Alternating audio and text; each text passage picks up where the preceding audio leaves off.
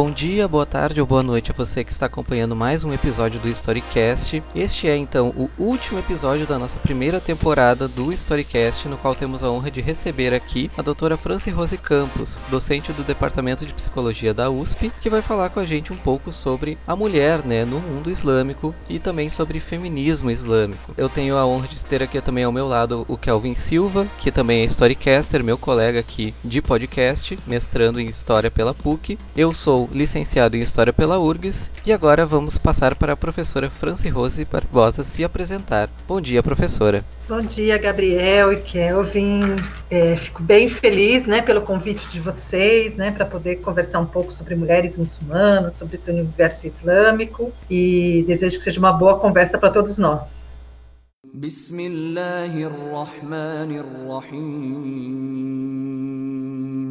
الحمد لله رب العالمين. الرحمن الرحيم. مالك يوم الدين. إياك نعبد وإياك نستعين. اهدنا الصراط المستقيم. صراط الذين أنعمت عليهم غير المغضوب عليهم ولا الضالين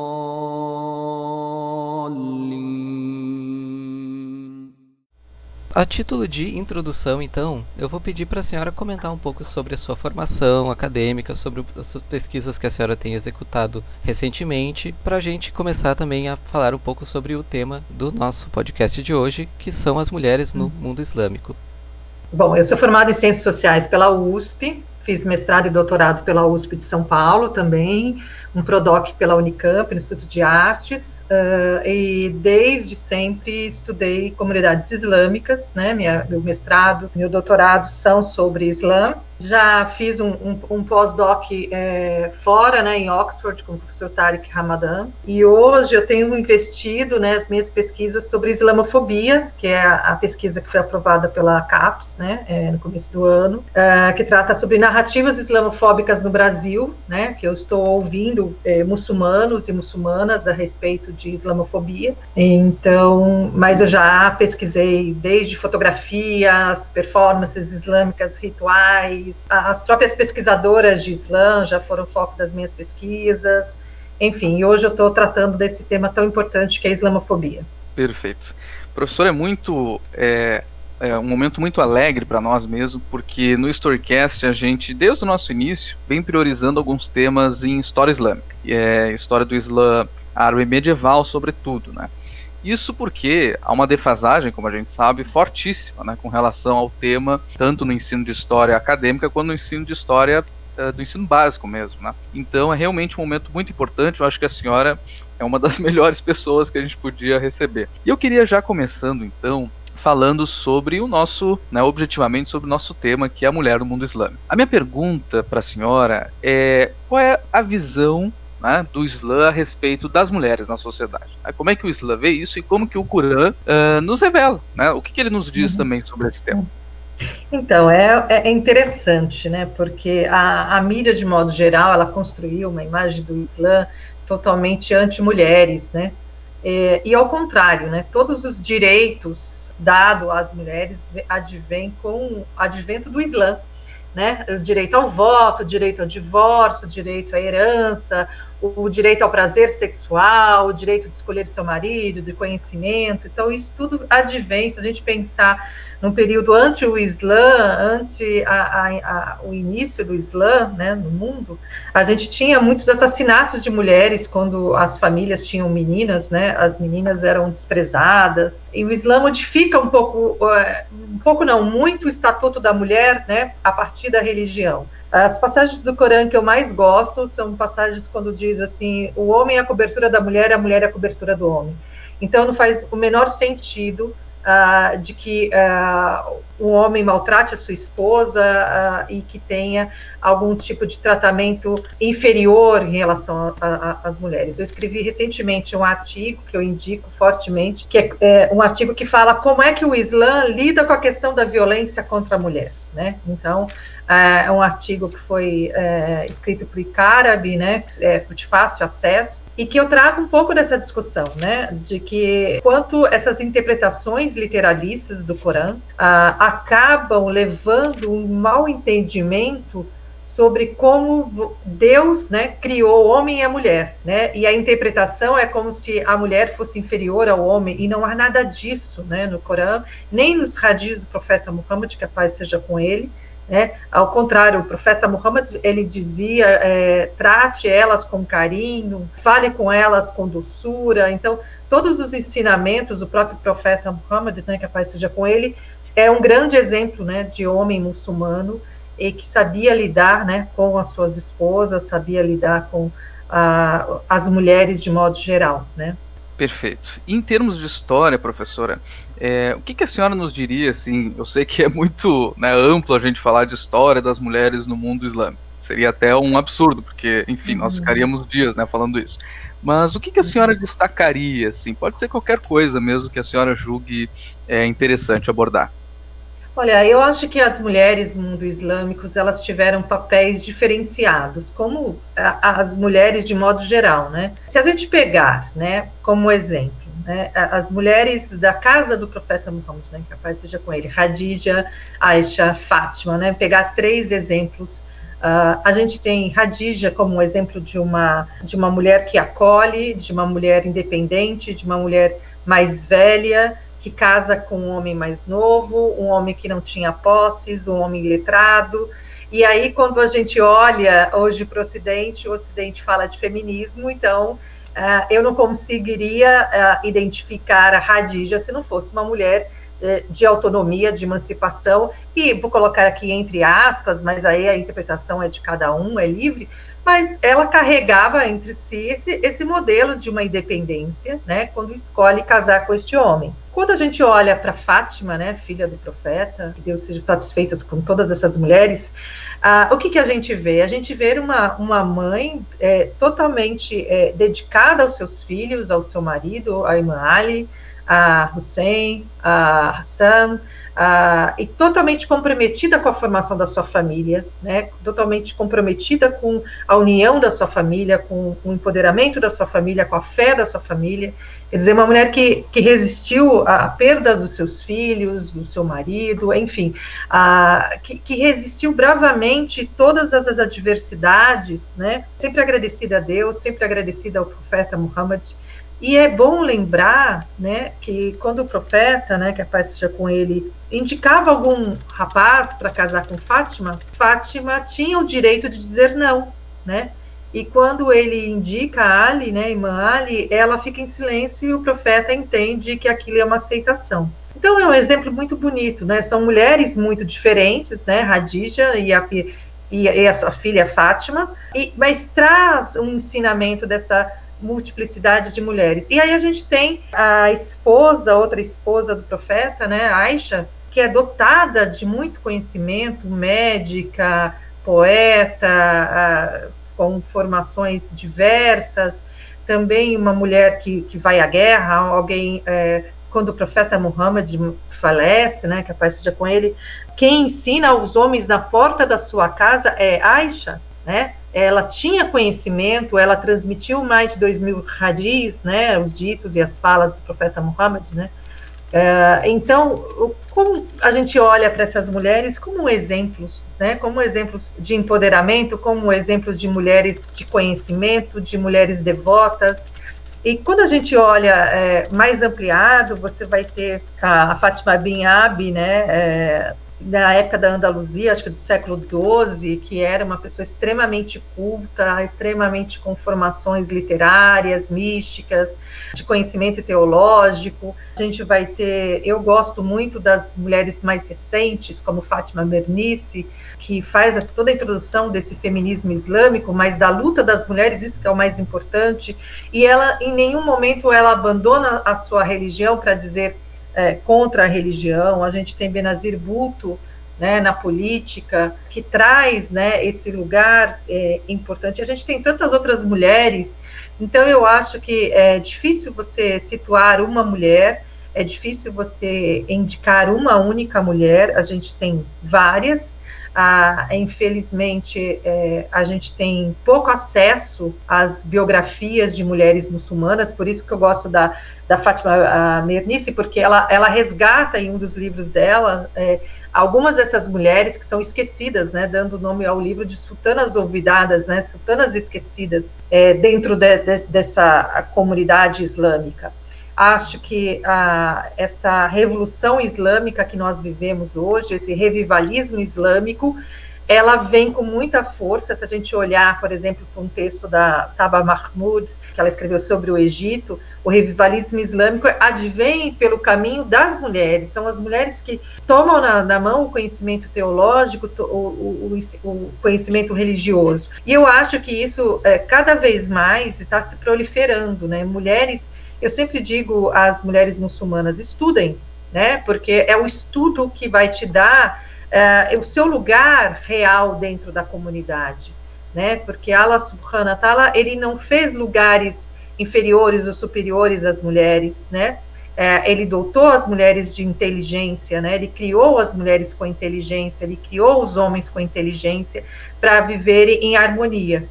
Então, se o Islã é a religião do equilíbrio, ah, o equilíbrio ele passa principalmente pela igualdade de gênero, né? E pela essa igualdade do respeito, do conhecimento. Então, eu penso que hoje a gente tem, é, se a gente olhar na política americana, dá orgulho de ver essas mulheres, né, muçulmanas, é, tomando esses espaços, né? Se a gente olhar, por exemplo, algumas das nossas irmãs que hoje viraram influenciadoras digitais, e isso traz, né? Um, um, novo entendimento do que o que o Islã, na verdade, pensa sobre as mulheres, né? Então, eu acho muito importante essa questão, mas não dá para pontuar uma. É lógico que entre todas, se você pedir para eu escolher, eu sou muito Aisha, né? A filha do Abu Bakr. Aisha, para mim, é uma grande inspiração, né? É óbvio, né? Eu sou uma acadêmica, e, e Aisha acho que representa essas acadêmicas todas, essas pessoas que buscam o conhecimento. E eu entendo porque ela se tornou esposa do profeta Muhammad, que a paz seja com ele, porque ele precisava realmente é, educar, né, formar uma mulher a partir. Aisha é, a, é, é a, a, mulher que nasce muçulmana, né? Ela já nasce muçulmana. E aí é muito bonito isso, porque toda a formação que ela advém da religião é por intermédio do profeta Muhammad. Então, uh, é uma dádiva isso, né? É uma dádiva para o conhecimento, é uma dádiva para quem pensa o conhecimento como algo importante. Se a gente for lembrar que a primeira palavra revelada foi Ícara, né? Leia, recite, a gente, a gente consegue entender a importância dessas mulheres acadêmicas, dessas mulheres com conhecimento dentro do mundo islâmico. Perfeito. Isso é extremamente interessante, né, professor? Mesmo porque, é, como a gente sabe, o, o Islã como um todo, mas talvez especialmente as mulheres, estão ivadas de toda sorte de estereótipos no Ocidente, né? E a gente acaba não vendo como ocidentais os nossos próprios problemas. Eu acho que recentemente, inclusive, é, um certo pastor de uma certa igreja bem né, é, reconhecida uh, afirmou e até gravou um vídeo e viralizou afirmando que uma mulher que, enfim, havia contado, né, que queria fazer faculdade, enfim, né, não poderia fazê-lo porque o homem é a cabeça da família e, portanto, não tem o porquê de ela fazer né, é, faculdade e estudar. Né? Ou seja, esse tipo de coisa parece muito invisível para nós. E eu justamente queria encaminhar ao Gabriel né, a pergunta dele que acho que tem relação com isso. Pois é, eu estava pensando aqui, articulando a pergunta, e ante tantos exemplos de mulheres, mulheres fortes, né, mulheres com protagonismo, preeminência, dentro, ao longo né, dos muitos séculos da história do Islã, que a gente pode, enfim, passar dias enumerando, contando histórias, as que a gente conhece, né, porque Também tem muitas que a gente infelizmente não tem acesso, não conhece, então são muitas mulheres mesmo construindo, né, esse mundo. Frente a tantos exemplos, como é que o Ocidente consegue, ou melhor, como é que o Ocidente constrói toda essa ideia, toda essa carga de ideia de, sei lá, submissão, inferioridade da mulher no Oriente, né, no Oriente Islâmico especificamente? Por que, que esse discurso ele não se reflete em outras religiões, por exemplo, né? Por que, que, por que, que esse foco no Islã, nas mulheres do Islã? Eu já emendaria perguntando é, também por que, que os nossos problemas como esse que eu citei, né, são completamente invisibilizados? Por que, que se finge que eles não existem? Então, eu acho que talvez a primeira hipótese é, que eu levantaria é que há um fetiche a respeito da cobertura, né, do lenço, a, da, do modo como nós nos vestimos, né, a, a moda modéstia, a, a vestimenta modesta, ela provoca no outro uma coisa de que não se tem liberdade quando eu cubro a minha cabeça, né?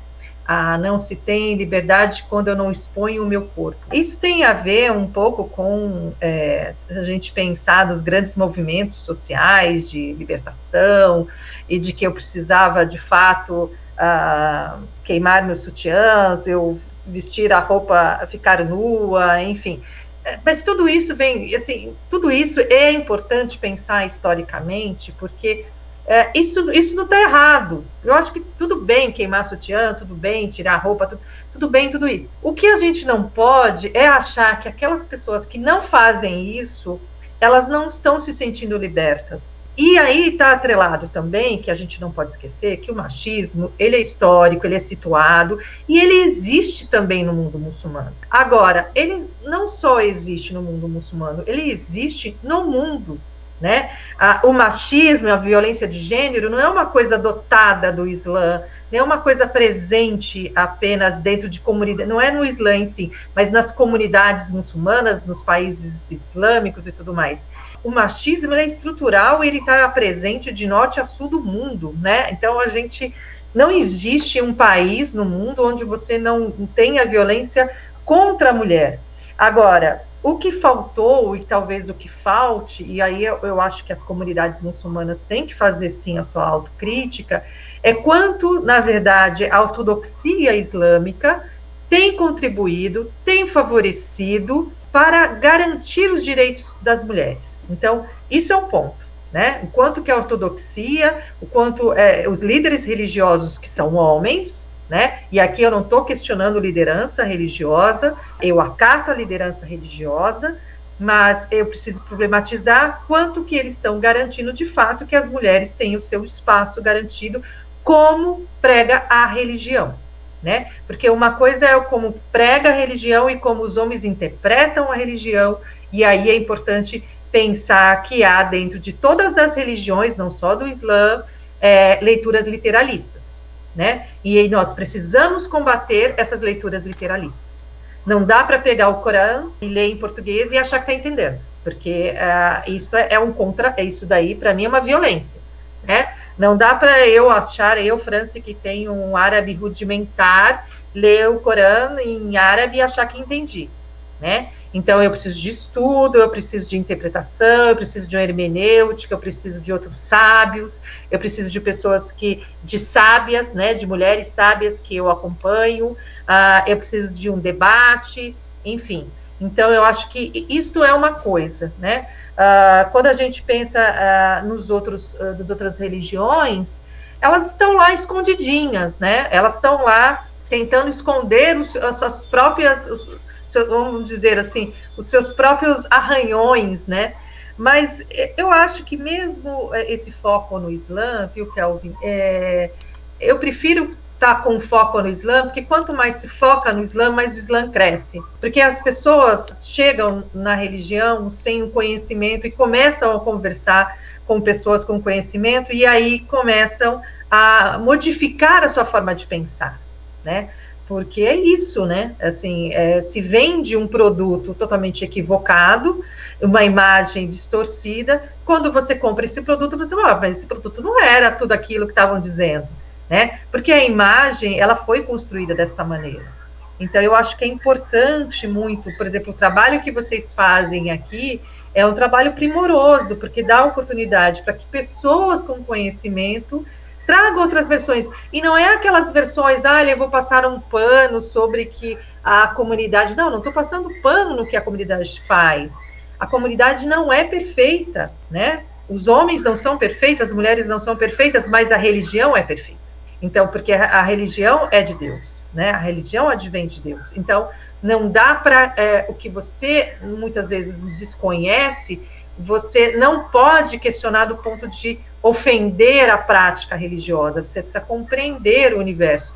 Por isso que é, outro dia eu participei de um debate é, de uma universidade e me perguntaram como é que eu separava as questões teológicas das questões acadêmicas. Eu falei assim, eu trato as questões teológicas como questões acadêmicas, né? Eu, eu, assim, uma coisa é a minha espiritualidade, a minha relação entre eu e Deus. A outra coisa é eu, eu ler um texto, ou um hadi, ou uma passagem do Corão, e simplesmente acatar o que está ali. Eu acato, mas eu quero compreender. Não existe fé sem conhecimento, né? Então, o que as pessoas é, pensam muitas vezes, ah, eu tenho fé. Não, mas espera aí, quanto de conhecimento você tem? Porque a fé, ela advém do quanto você estudou sobre aquilo, do quanto você conhece sobre aquilo, né? Então, são coisas diferentes, né? Não sei se eu te se eu respondi vocês. Perfeitamente, professora, muito interessante. E essa questão que a senhora falou no início é, me inquieta bastante, né? Eu, assim como eu acho que inquieta todos os curiosos, que é a questão da vestimenta, né? Uh, uma vez que ela está aivada, como né, a gente está conversando, de um, um sem número de estereótipos, né? E é por isso que eu queria, então, sair um pouco da própria lógica do Ocidente, né? O que, que o Ocidente diz, enfim, para saber com a senhora o que, que o mundo islâmico diz sobre a vestimenta quais são as vestimentas possíveis, né? Como é que é, como é que ela é vista pelo mundo islâmico, quais são as suas significações. Então, as coberturas é, é interessante, né? Porque Deus, uh, quando a gente está falando uh, do Corão, é, há uma, uma indicação muito clara, né? Quando saírem as ruas, cubras com suas jalabibs, né? E aí toda a questão da vestimenta, é, mas também é, há a indicação de que os homens também têm que ter os seus pudores, né? Recate os seus pudores, é, os seus olhares. Então tudo isso está presente, né? Nos ensinamentos alcorânicos, né? Na Sharia, né? nos hadiths do profeta Muhammad, que a paz seja com ele.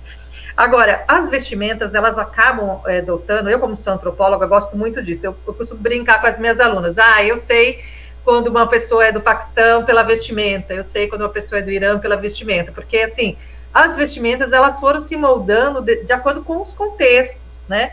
Por exemplo, vamos pegar o Irã que eu falei aqui, né? As pessoas acham que no Irã as, pessoas, eh, as mulheres só usam chador. Chador é aquela vestimenta comprida, preta, né? Que vai até os pés, né? Mas não, no, é, assim, em Teherã, as mulheres, eu estive em, no, em Teherã, em Com, as mulheres, elas, elas usam é, o hijab, né, o cabelo está aparecendo, ah, não estão de, de chador, uma cidade mais religiosa que é Com, elas estão de chador, então, assim, há várias vestimentas, então você imagina, um país como o Irã, você tem é, diferentes, tem duas diferenças, né, de se vestir como mulher muçulmana, né, Aí você vai para o Paquistão, você tem a, a, a Shala, né, que é o que, que você como a Benazir Bhutto usava, né, que você jogava o lenço na cabeça. Eu uso o modelo que a gente acaba chamando popularmente de hijab, mas hijab é, é, importante entender que não é só um lenço na cabeça, o hijab é todo um comportamento, o hijab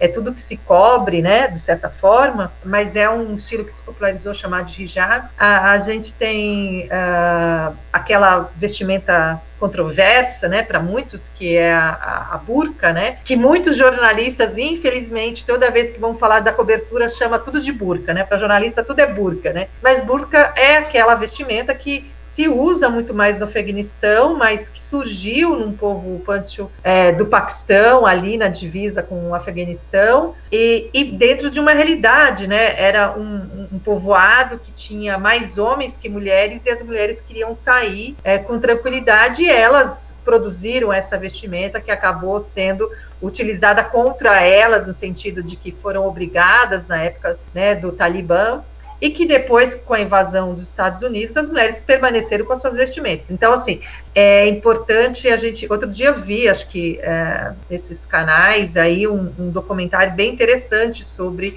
é, o Afeganistão que eu recomendo. A gente tem o que mais uh, de, de roupa? Assim, ah, o niqab, né, que é outra com grande controvérsia, que é muito doido isso, né, porque na França, vamos falar da França um pouco, né, da islamofobia francesa, que ao proibir o niqab, as mulheres uh, têm que se, se, uma mulher for, for, pega na rua com niqab, por exemplo, que é aquela vestimenta que cobre o rosto, né, deixa só os olhos de fora, é, a mulher paga 150 euros. E se um cidadão francês ou alguém que está na França for pego sem a máscara, agora por conta da Covid-19, uh, ah, ele paga 130. Então, assim, você criminaliza muito mais as mulheres religiosas que usam niqab do que as pessoas por uma questão de saúde pública.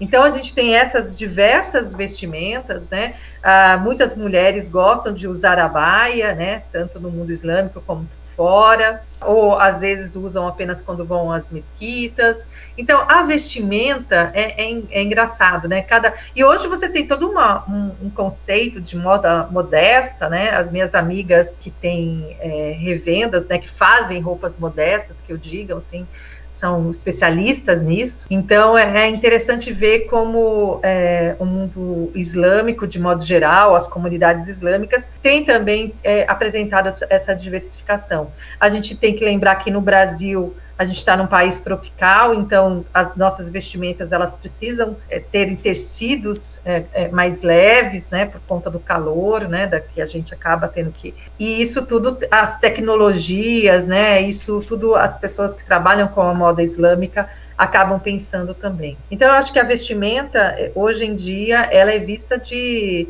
de várias formas, de várias questões. Eu que pesquiso o Islã há mais de 22 anos, né, no Brasil, eu acompanhei muito de perto essa transformação das comunidades brasileiras, né? E das narrativas de, de meninas que a sua mãe não usava lenço e passou a usar o lenço, uh, enfim, todas essas transformações que eu acho bem importantes, que advêm muito pela questão do conhecimento, pelas transferências todas de transmissão, né? Siga o Storycast no Instagram e compartilhe nosso conteúdo nas suas redes sociais. Assim você vai estar nos ajudando a compartilhar o conhecimento histórico com o maior número de pessoas possível. Excelente, professor. Isso tudo é extremamente interessante da gente abordar, da gente conversar sobre. Eu estou honrado assim muito de, de, com toda a sua fala, todo o conteúdo da sua fala até agora.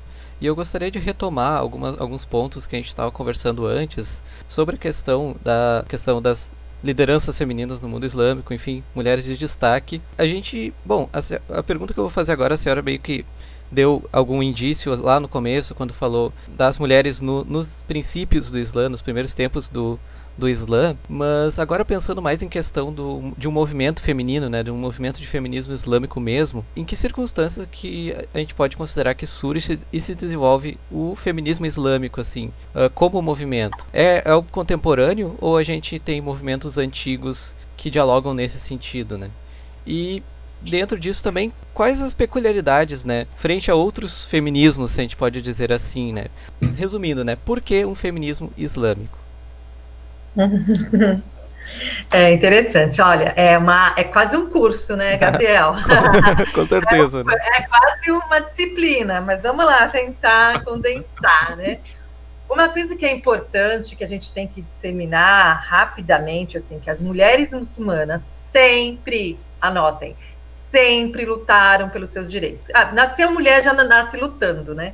Ah, eu acho que isso já é uma praxis é, feminina. Acho que Allah subhanahu wa ta'ala, quando criou as mulheres, assim, vamos lá, minhas filhas, vamos lá, brincando aqui um pouquinho, né? Vamos lá, minhas criaturas, é, lutar pelos seus direitos, né?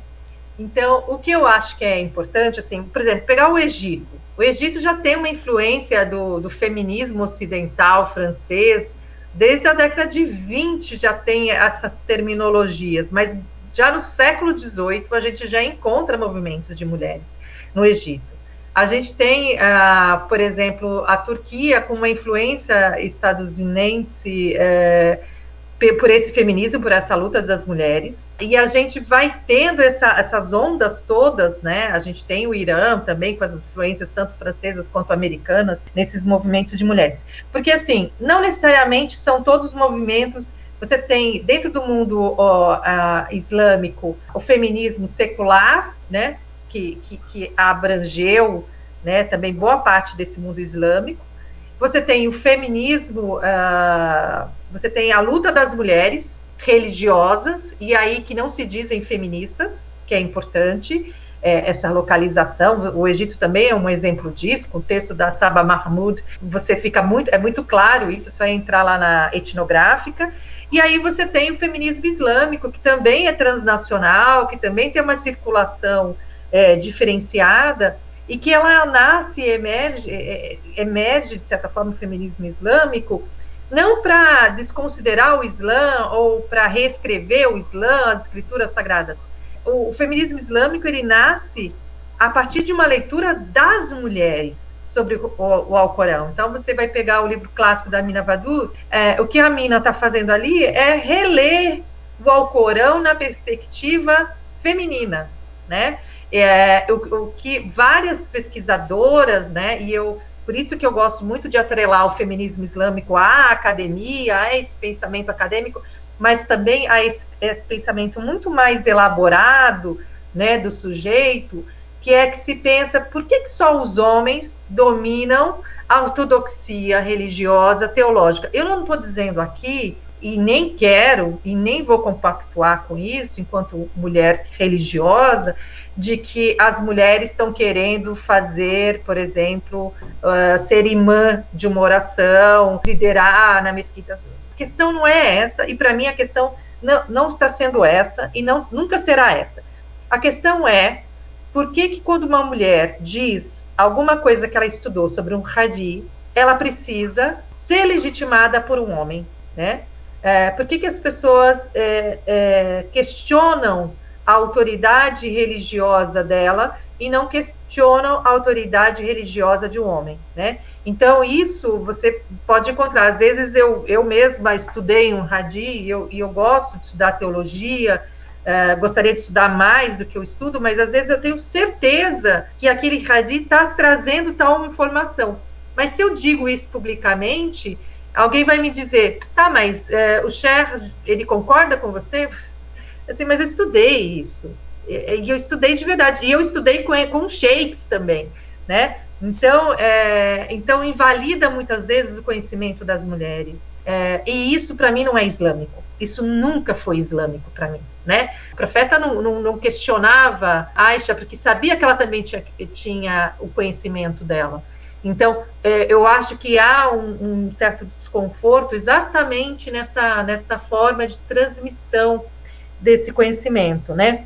Então, o que, que você tem dentro do mundo islâmico? Você tem esses três tipos de segmento. Você tem uh, o feminismo secular, você tem esse feminismo, esse que eu não diria que é um antifeminismo, mas as mulheres também têm movimentos de mulheres. Então, uh, a gente está fazendo 10 anos de primavera árabe, né? Há 10 anos me perguntaram, ah, professora, mas e as mulheres muçulmanas no Egito, elas estão tanto gente, as mulheres elas lutam, né, pelos seus direitos ah, desde que elas nasceram, assim, a questão não tá, porque a, a, a impressão que eu tenho é que as pessoas acham que as mulheres muçulmanas, por estarem cobertas, por estarem vestidas como estão, elas estão dentro de casa ali, escondidinha, oprimida pelos seus maridos, elas não estão fazendo os seus movimentos, estão fazendo muito os seus movimentos. Se a gente olhar, por exemplo, a, a movimentação de deputadas palestinas, de movimentos de mulheres palestinas, né, em Gaza, na Cisjordânia, né, os, os, próprios partidos, né, outro dia eu fiz uma live com a Naim, é, que é uma deputada do Hamas, quer dizer, uma mulher que tem consciência da sua luta, tem consciência do seu empoderamento, tem consciência da importância da sua família, da formação da sua família dentro da religião e também na política, então, quando a gente olha, por exemplo, o parlamento iraniano, que você tem 60% desse parlamento é formado por mulheres, então é estranho ainda uh, se pensar que não existam movimentos de mulheres. E o movimento feminista, é, esse feminismo islâmico, ele é diverso, né? Ele não é uma coisa só. Então, há mulheres é, do feminismo islâmico que querem, de certa forma, uma modificação de leituras alcorânicas, mas a grande maioria ela quer, na verdade, é, que a ortodoxia releia, interprete. Então, quais são as ferramentas das feministas islâmicas? O jihad, que é o instrumental da interpretação, né? É, praticar o jihad é, é, é, praticar a interpretação, e o tafsir, né? O tafsir que é o que? É a explicação do Corão, né? Que está é, dotado nas mãos do, das lideranças, né? Dos ortodoxos, né? da, da ortodoxia islâmica, mas que as mulheres, quando elas estudam, elas também são capazes de fazer suas interpretações, seus entendimentos.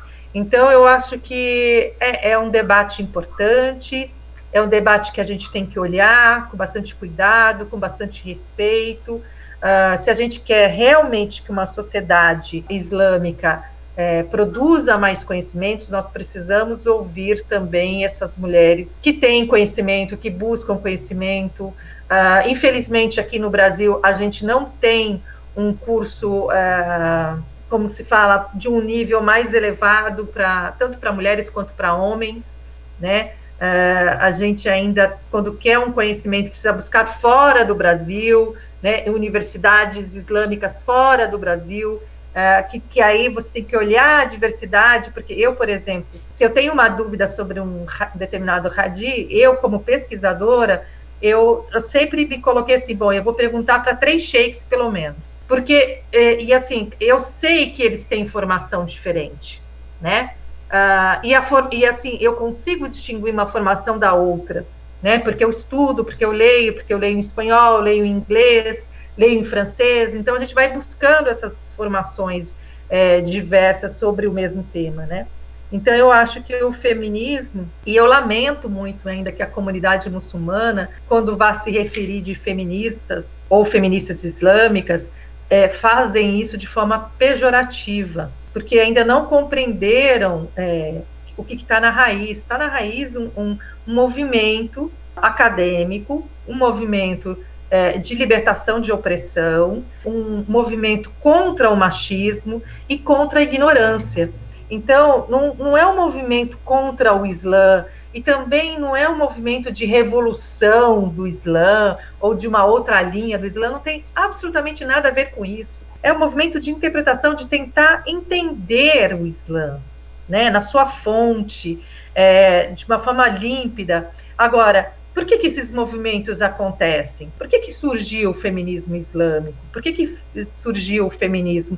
Porque certamente as mulheres não estavam se sentindo confortáveis. E é isso que a comunidade precisa entender. É, precisa fazer a sua auto-reflexão, a, a auto-questionamento é, do quanto as mulheres foram silenciadas durante as suas vidas. Quando você tem uma, uma mulher da minha idade, né? Eu tenho já passei de 50 anos, né? Próximos a fazer 52 anos, da minha idade, que foi casada aos 14 anos, sem ter a opção de ter escolhido seu marido, isso não tem nada a ver com o Islã. Isso não é da religião, isso é do que? De um machismo colonial, colonizador, né, de um poderio masculino que, na verdade, não está presente nem no Corão e nem nos radis do profeta. Né? Então, você imagina ah, que o, o desentendimento aí, a transmissão da religião passou a ser de forma equivocada. Por isso que a gente tem várias pessoas, assim, minorias, utilizando de forma bastante equivocada a religião.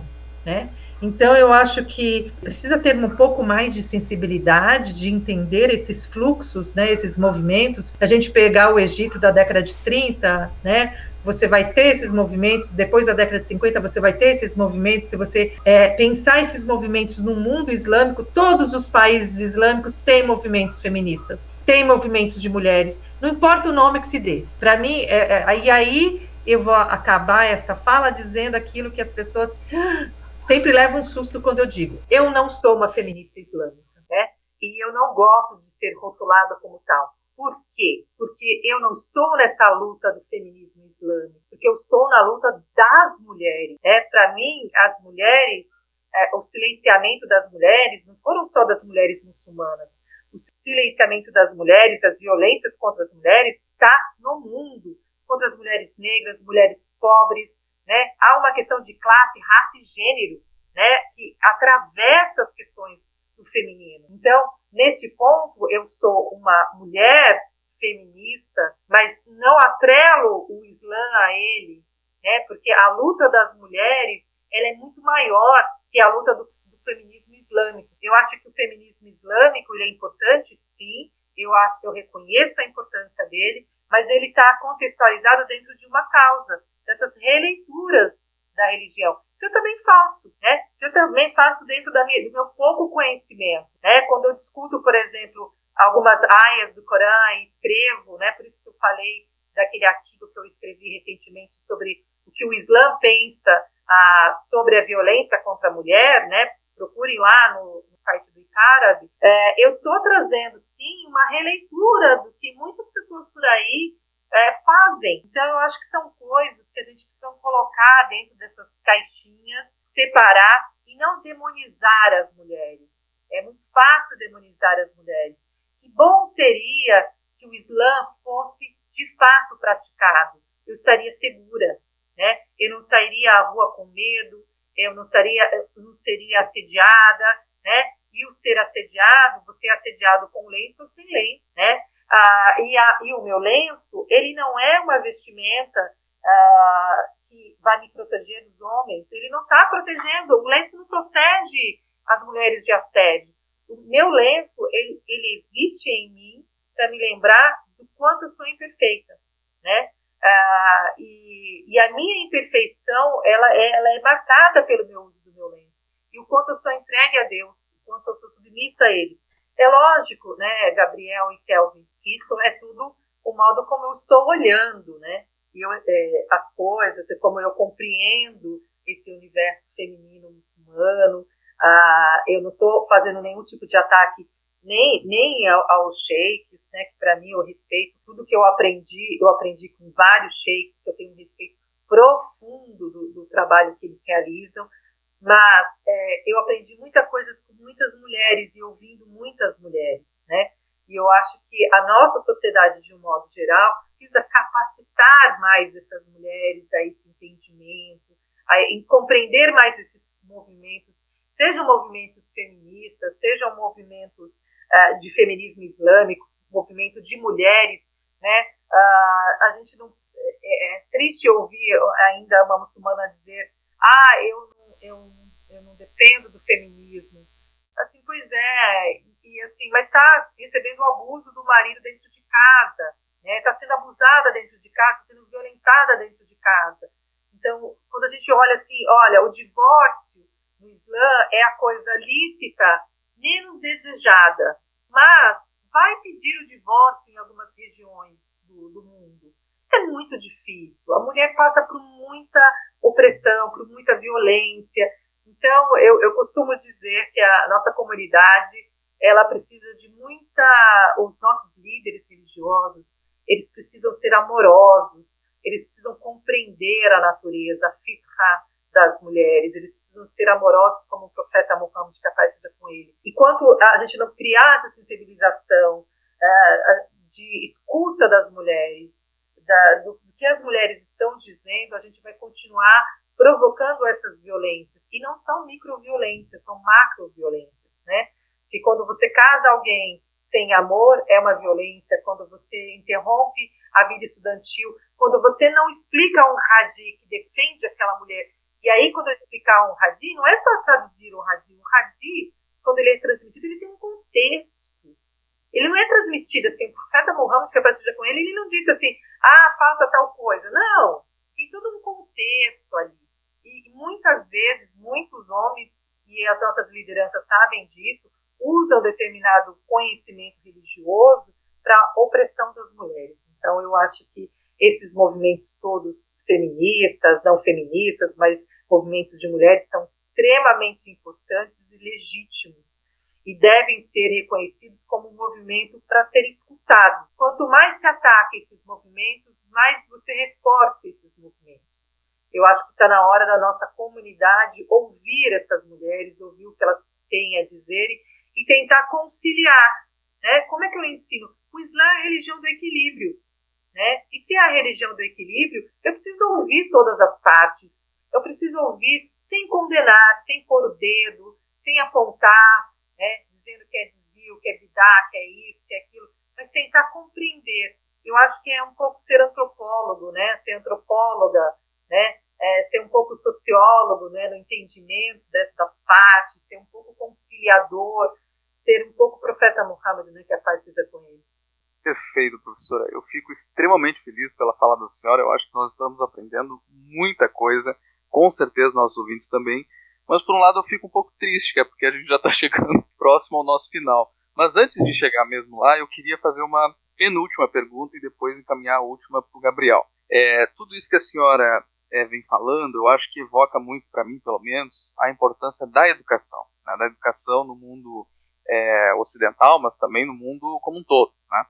E eu me refiro também, claro, que à educação no ensino básico. Uh, para mim, né, historiador, para nós, historiadores, ou pelo menos para alguns de nós, né, é extremamente importante que a gente ensine história do mundo árabe, mesmo porque a, história não deve ser segmentada. Né? Eu acho que se a gente quer uma compreensão mais completa da história, ela precisa ser uma história uh, mundial também, né? mesmo porque a gente tem, eu acho que né, talvez esse tema seja bastante cara para a senhora como antropóloga, é, mas eu acho que a gente tem que realmente exercitar a nossa alteridade.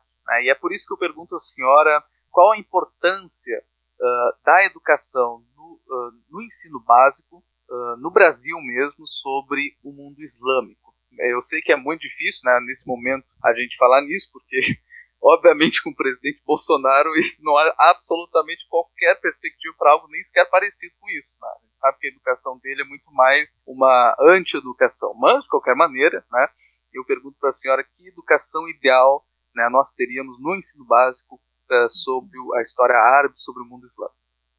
Olha, eu te respondo com muita alegria, porque no momento estou orientando o doutorado da Arjan Sadiq Adi, né, orientando de doutorado no Departamento de Psicologia da USP, que ela está desenvolvendo uma pesquisa sobre os livros de história, né, sobre como aparece, né, como os, os estereótipos sobre o mundo árabe, sobre o árabe, é, e isso, de certa forma, é, já que fazendo é, uma propaganda né, futura, daqui dois anos a Chan defende esse, esse doutorado, mas importante acompanhar esse trabalho, sabe? Eu acho que os historiadores precisam acompanhar, é, reler livros de histórias, né? E livros de histórias, no caso, que ela está se debruçando, são livros de, de grupos evangélicos, né? De como o Islã é apresentado, como profetas são apresentados, é extremamente importante.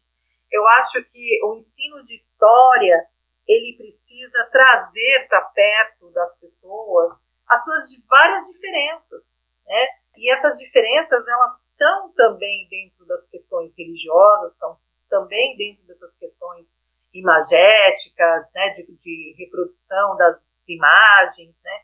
Eu recuperei outro dia, por conta dessa orientação do trabalho da Arjan, uh, o meu livro de história. Sabe que eu tenho meu livro de história do Fundamental 2, né?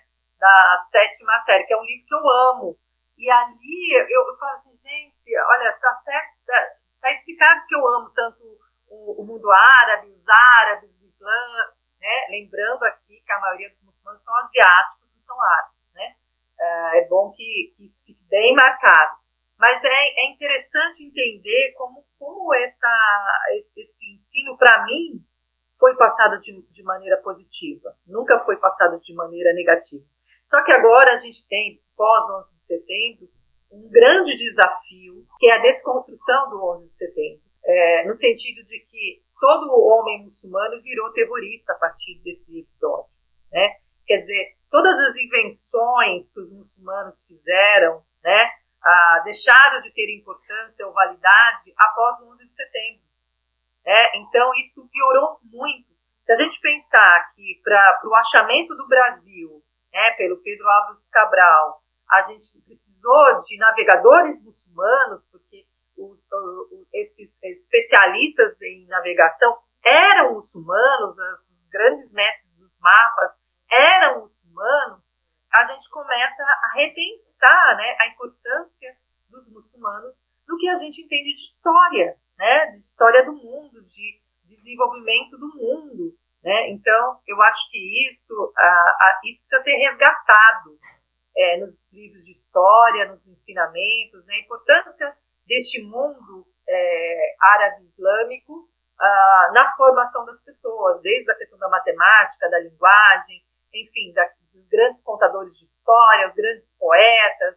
Então, eu acho que isso precisa ser retomado. E agora a gente vem falado sempre de uma psicologia decolonial, de uma antropologia decolonial, enfim, dessa questão da, do decolonial, e eu acho que está na hora da gente começar também a introduzir autores de origem árabe, é, a origem asiática, para que a gente possa, de fato, se aproximar de outros pensamentos que não sejam os nossos pensamentos é, ocidentais, né, demarcados, localizados. Eu acho que o conhecimento ele precisa ser transnacional, ele precisa é, incorporar outras formas de linguagem, de entendimento.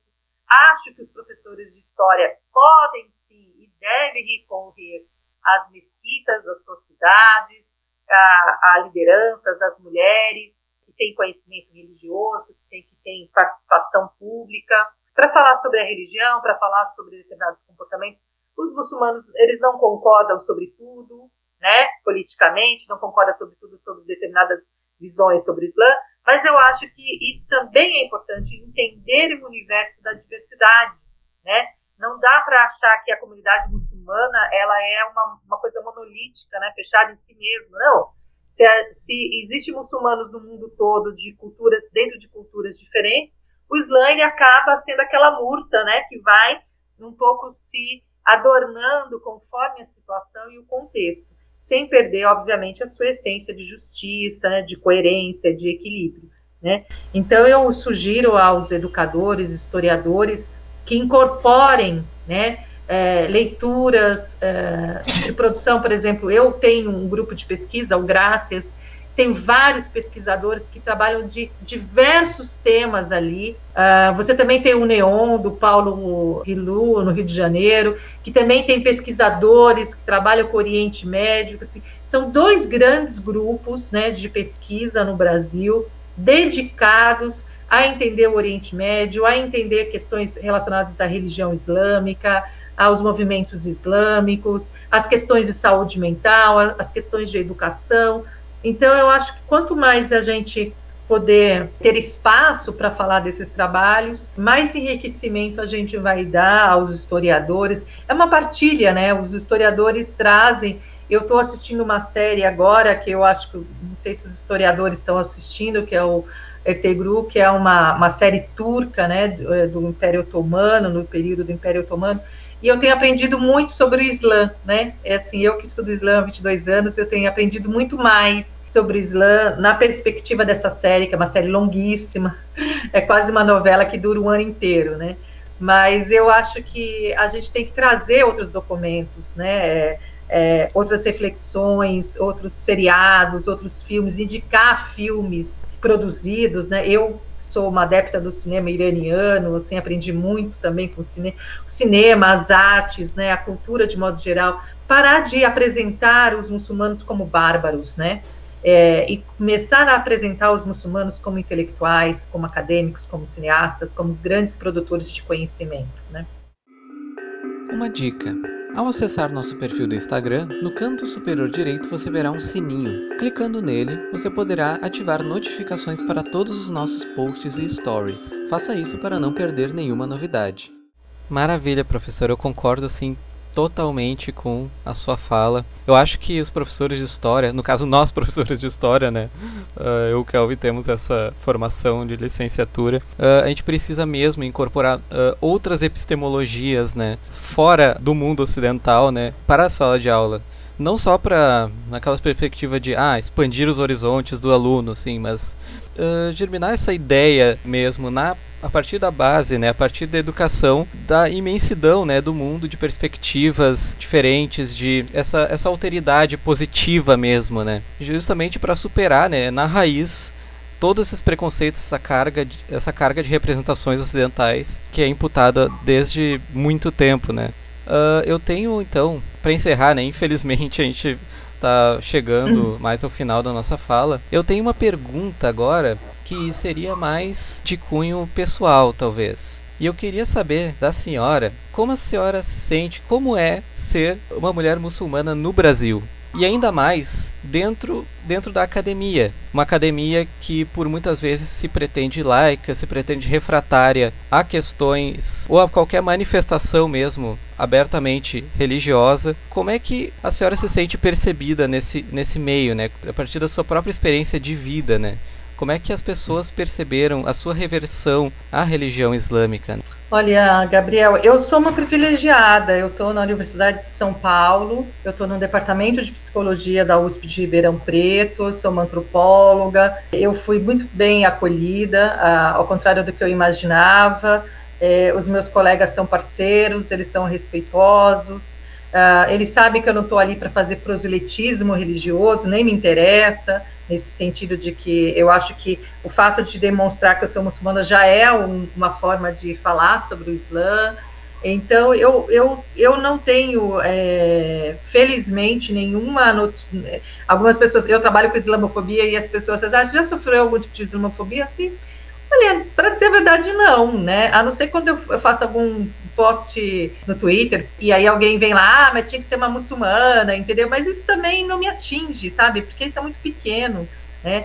Mas eu acho que ser assim, o fato de eu, não, de eu não sofrer nenhum tipo de sentimento islamofóbico dentro da universidade não quer dizer que eu não tivesse medo. Eu trabalhei isso muito, muito tempo, né? Eu, eu sou uma, eu sou convertida desde 2013 e eu demorei muito tempo até para expressar a minha religiosidade porque eu tinha muito receio, né? É, eu ouvia e via muitas coisas, então eu, eu demorei muito tempo para demonstrar, e quando eu demonstrei o que eu era, né, de fato, que as coisas elas têm um certo limite, né? Chega um momento que você que as pessoas começam a compreender que, que você tem um pertencimento religioso, né? Não dá para ficar escondendo isso. Mas depois eu demorei mais um tanto, né, para colocar o lenço. Porque eu também tinha muitos questionamentos, né? Eu tinha muita. Eu não queria que isso interferisse no trabalho que eu produzo, na, na, na maneira. Eu queria que fosse uma coisa leve, uma coisa que as pessoas entendessem. Ah, tá. Ela acredita nisso e ponto, entendeu? Assim, é, e não que isso virasse uma questão, né? Virasse um problema, né? De relacionamento com as pessoas ou de relacionamento com a minha própria pesquisa, enfim. Então, eu acho que eu sou muito feliz, né?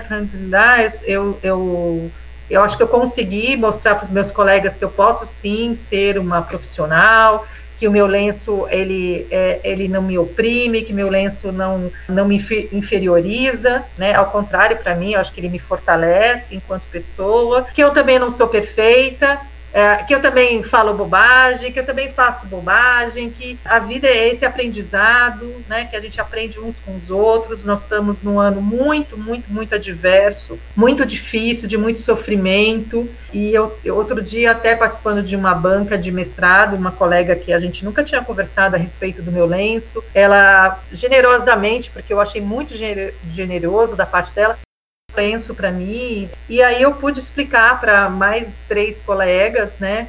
Que eu converso, acabo conversando pouco por conta do nosso trabalho, explicar o que era o lenço para mim. Então eu achei extremamente generoso essa abertura, essa possibilidade de falar sobre é, o que eu acredito, sobre por que o que eu uso lenço. Então eu acho que a universidade é isso. E uma universidade pública é, se ela quer ser pública, ela precisa acolher a todos. Ela, ela, precisa acolher todo mundo, ela precisa acolher aquela professora que professa sua religião no candomblé, na umbanda, no, no, nas igrejas evangélicas. Só que o nosso espaço de aula, ele já é plural, né? E eu vou te dizer, quem mais trabalhou isso em mim foram os meus alunos. Meus alunos que perguntavam, poxa, professora, mas a senhora não é muçulmana? A senhora por que a senhora não usa lenço? Então, assim, os meus alunos traziam esses, esses questionamentos e eu pude dialogar muito com eles e eles puderam me ajudar muito nessa construção, sabe, de quem eu sou, de quem eu gostaria de ser uh, e essas mudanças. E eu acho que, como antropóloga, isso é muito positivo, porque esta sou eu, esta é como eu quero ser representada, e eu quero que as pessoas também tenham o mesmo direito de se representarem enquanto sujeitos, né, enquanto sujeitos que estão é, transformando o mundo positivamente, né? Então, eu acho que nesse ano de 2020, é, a gente tem que tirar muito proveito dos ensinamentos que a gente teve, né, tanto na universidade, quanto nas escolas, quanto no mundo, e tentar cada vez mais é, o respeito né, uns com os outros, os pertencimentos religiosos é, de uns com os outros, e também com os, os não pertencimentos religiosos, né? As pessoas que não acreditam em Deus. Eu tenho um profundo respeito é, por essas pessoas, e eu preciso ter respeito por elas também. Então, eu acho que isso tudo é um grande ensinamento para nós. Eu acho que é, eu agradeço muito aos meus colegas da USP, aos meus alunos da USP, da Universidade de São Paulo, que sempre foram interlocutores generosos, tanto das, do meu fazer, do meu aprendizado, né, sempre, uh, quanto das questões que me atingem diretamente, né. Professora Franci Rose, muitíssimo obrigado. Eu acho que é, tanto para né, para nós, com certeza foi absolutamente esclarecedor e acho que também para os nossos ouvintes também será. Uh, aprendemos muitíssimas coisas, tem muito ainda né, que a gente podia tratar, poderíamos ficar realmente horas, é, mas infelizmente vamos ter que encerrar. Eu agradeço mesmo profundamente, eu acho que é um momento muito histórico do Storycast, porque a gente já vem, né, como eu disse lá no início, há algum tempo tratando de questões de mundo árabe medieval, sobretudo, né, mas agora expandindo né, e como eu falei também, uh, conversando com uma pessoa que é extremamente qualificada né, para tratar da questão conosco. Então eu acho que é um momento histórico para nós, ficamos muito felizes. Então, se a senhora quiser dizer umas últimas palavras, fique à vontade. Ah, eu queria, em primeiro lugar, agradecer muito ao convite do Gabriel e o seu, Kelvin, a esse diálogo super importante. Eu acho que vocês estão sendo bastante generosos comigo nesse, nesse trato, nesse diálogo. Uh, e sugerir sempre que as pessoas que têm dúvidas sobre o Islã, eu acho que é normal ter dúvida, não, você não precisa concordar com o que os muçulmanos fazem, pensam, acreditam, mas eu acho que a gente precisa ir atrás do conhecimento, ir atrás de quem sabe, ler materiais, assistir filmes, conhecer a comunidade muçulmana. Em São Paulo a gente tem várias mesquitas, mas a gente tem também no sul, a gente tem enfim, tem muitos, muitas lideranças disponíveis para o conhecimento, há muitos livros. Eu deixo aqui um dos meus livros fazer uma indicaçãozinha, né? Performances Islâmicas em São Paulo, né? Que eu publiquei em 2017. E tem Olhares Femininos sobre o Islã também, que eu publiquei em 2010. Fora os meus artigos todos, que são todos artigos voltados para a questão islâmica, os trabalhos dos meus alunos, os meus documentários. Então é só colocar. É, tem um muito especial que chama Alá Oxalá na Trilha Malê, que é um documentário que eu falo da revolta dos malês, que eu acho que é super importante né, para historiador, né, e tem uma perspectiva também do povo de Santos sobre a revolta dos malês. Então eu e acho que assim, fico aqui no contato é, pelo Instagram, né? E eu acho que é sempre importante essa, esse diálogo entre todos nós, né? Independente de que, de que religião ou não religião as pessoas professam ou não professam. Perfeito. Professora, eu te agradeço imensamente, então, novamente, pela, pela sua presença, pela sua disposição em compartilhar a, a sua própria experiência né, junto com o Islã e também seus conhecimentos de mais de 20 anos de estudo sobre esse tema que a gente realmente está honrado de prestigiar, né? Eu que sou um entusiasta da história do mundo árabe, do mundo islâmico, de maneira geral, tô muito, me sinto muito contemplado e com certeza o público que ouviu até agora também se sentiu dessa maneira. Então, te agradeço novamente a presença e esse foi um maravilhoso episódio. É isso, eu agradeço muito a todas e todos vocês que nos ouviram até agora. Nós encerramos então esse magnífico ano do Storycast, justamente com a professora Franci Rose. É um episódio né, da nossa season finale mesmo. E esperamos que todas vocês né, e todos vocês tenham sido contemplados por todo o nosso trabalho ao longo do ano. Muito obrigado a todas e todos e tenham um excelente né, final de ano, boas festas e que ano que vem nós tenhamos um ano muito diferente né, do, do atual. Para melhor, é claro. Um grande abraço.